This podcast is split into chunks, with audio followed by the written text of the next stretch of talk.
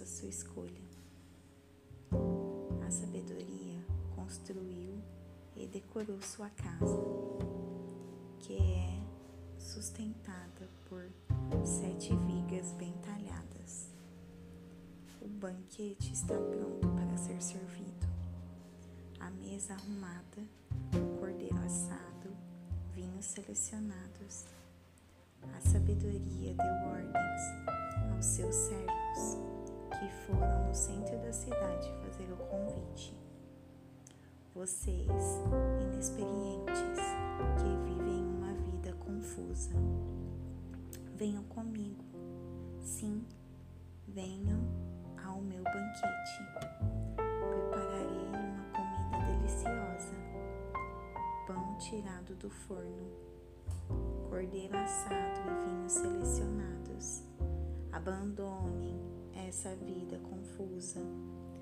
Tenham bom senso. Venham conhecer a vida que faz sentido.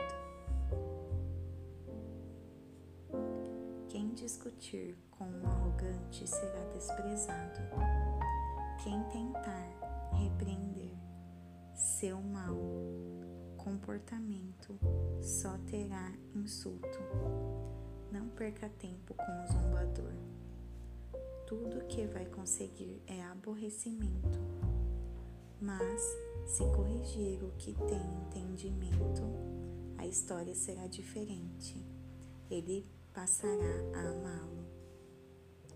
Guarde o conselho, o conselho para o sábio, e ele se tornará ainda mais sábio. Ensine gente sensata, aí sim fará bom proveito. Tudo começa com o Eterno, ele é a chave de tudo. A sabedoria vem do temor do Eterno e o entendimento vem do conhecimento do Deus Santo. Eu, a sabedoria, torno cada momento da sua vida mais proveitoso e cada instante da sua existência valerá a pena. Faça a sua escolha, com sabedoria e viva bem. O zombe da vida e a vida zombará de você.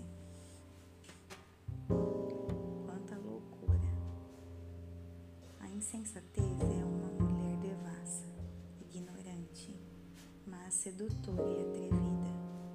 Senta-se na varanda da sua casa, numa das mais importantes ruas. Olha as pessoas passando e grita: Vocês, inexperientes, que vivem uma vida confusa, venham comigo e mostrarei a vocês o que é diversão. fruto proibido é mais gostoso. Mas eles nem imaginam que vão entrar numa fria. E grande roubar é uma.